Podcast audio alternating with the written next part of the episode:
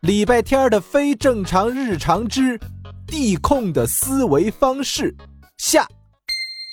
李小七进入了换牙期，虽然他总是很全能，虽然他从不让家人操心，虽然他负责全家人的一日三餐，但是他依然是个需要换牙的十岁小男孩。此刻，他被妈妈、外公和宠物猫按在沙发上。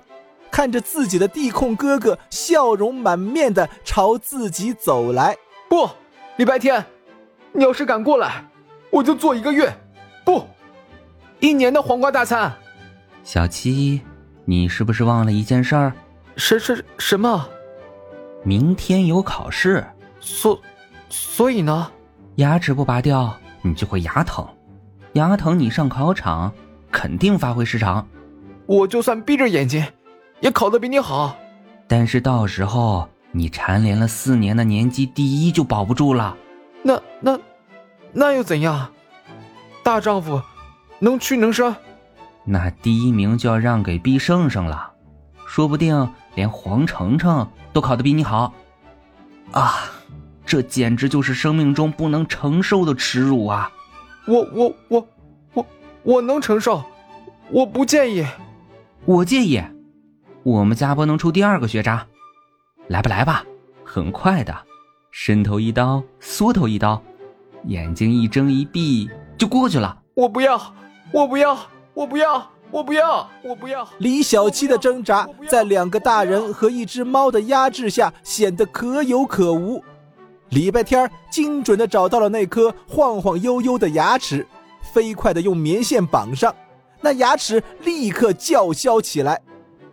臭小子，我告诉你，男子汉大丈夫，死就死，反正也没死过。今天你把我弄下来，十八年后我又是一条好汉。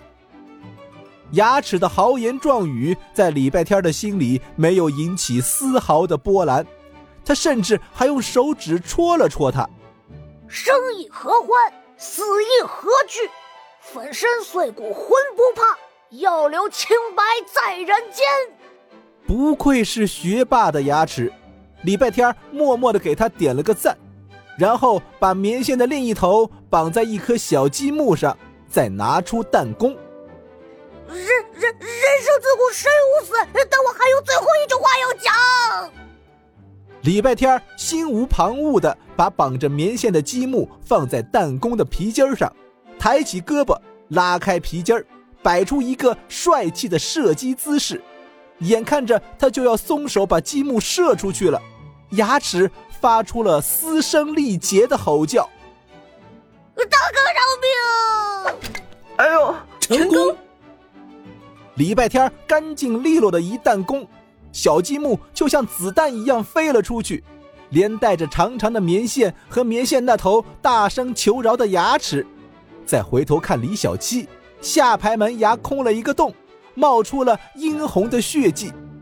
儿子，你放心，只要你不露牙齿，就没有人发现你少了一颗牙，你依然是那个风靡万千女生的大帅哥。